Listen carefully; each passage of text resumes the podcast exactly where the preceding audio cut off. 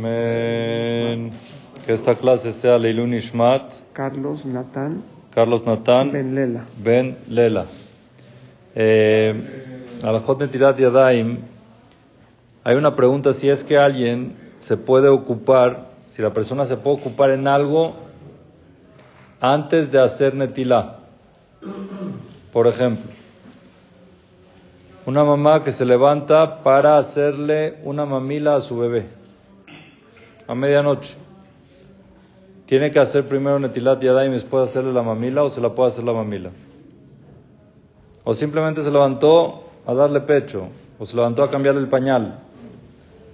¿Tiene que hacerse Netilá antes o puede hacerla y seguir durmiendo? Va a seguir durmiendo seguro. La Laja dice que si tiene su posibilidad de hacer, que lo haga.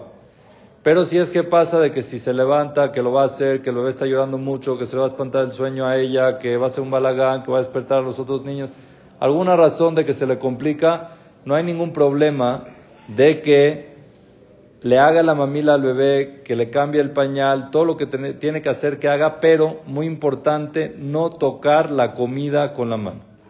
Quiere decir, puedes tocar la leche, sí, porque estás tocando el cartón, estás tocando la mamila, pero no tocarla con la mano. Si le va a preparar, por ejemplo, una leche de fórmula, no tocar la fórmula con la mano.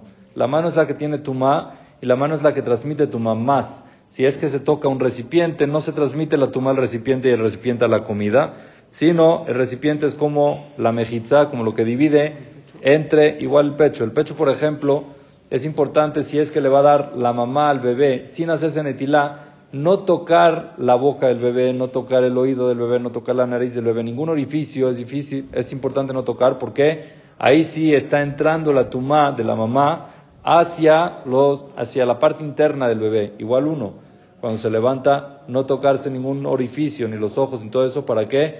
Para no meter la tumá. Otra cosa también importante, por ejemplo, cuando uno se levanta al baño. Eso yo creo que ya lo mencionamos. Pues se levanta al baño y va a volver a dormir.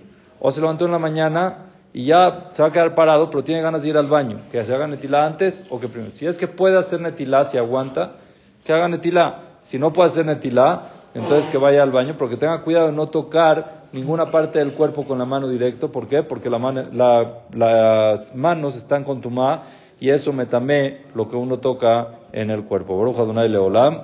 Amén.